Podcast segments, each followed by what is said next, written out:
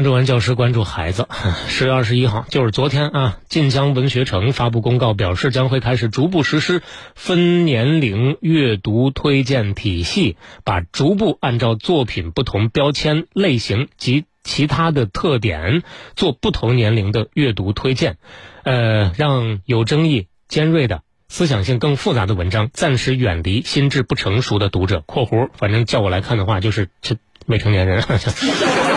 啊，这同时留给成年人一个更加安心的阅读空间。